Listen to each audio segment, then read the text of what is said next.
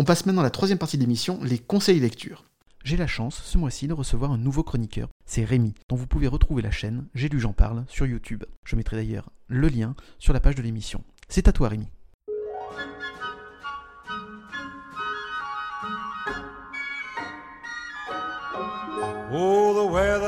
Ah, Noël, l'époque préférée des grands comme des petits.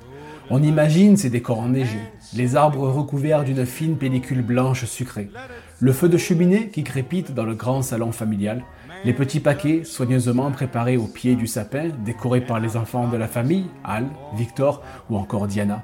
Sans oublier les traditionnels pulls moches de Noël, représentant une bague verte ou encore une chauve-souris noire sur un fond rouge, tricotée par une grand-mère à l'âge indéfinissable qui se balance d'avant en arrière sous sa rocking chair.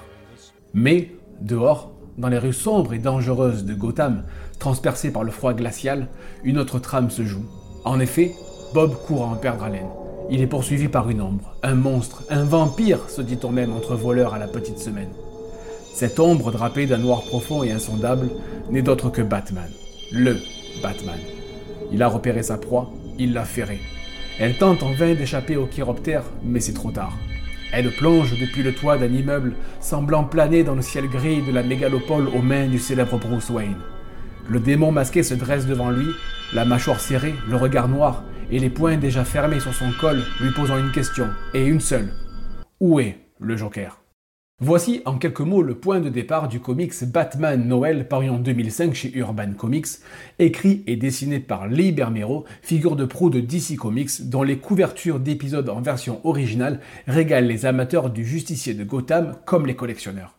Batman Noël est devenu, au fil des années, un des marronniers du mois de décembre chez les lecteurs de comics qui envahira Instagram, comme chaque année. Et chaque Instagrammeur, ou influenceur comme on dit, ira de son petit poste mettant en scène son exemplaire du comics devant sa bibliothèque consacrée au super-héros américain orné ça et là d'une figurine représentant le fameux personnage. Libermero est actuellement à DC ce que Scottie Pippen était aux Chicago Bulls dans les années 90. Pas la star principale de l'équipe, mais une valeur sûre véritable métrodome à la régularité quasi parfaite sur qui les autres peuvent se reposer les yeux fermés et qui fera le boulot au moment opportun.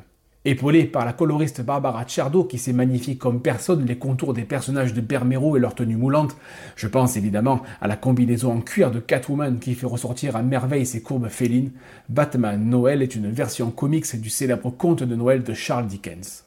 Véritable déclaration d'amour au personnage de DC Comics, Libermero nous régale avec une simple double page d'une photo de famille des quelques plus grands antagonistes de Batman, le pingouin, double face et bien sûr le Joker.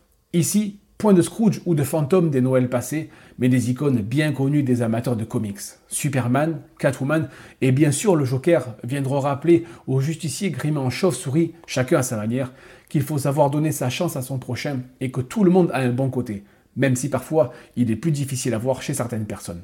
Batman, ayant fait confiance à Bob, réussit à appréhender le Joker et peut enfin s'accorder quelques instants de repos dans ce repère humide et sombre. Pas longtemps, car le crime n'attend pas. Mais nous verrons demain, car aujourd'hui, même pour un super-héros qui saute de toit en toit déguisé en chauve-souris pour terroriser les criminels en tout genre, même pour lui, disais-je, aujourd'hui, c'est Noël.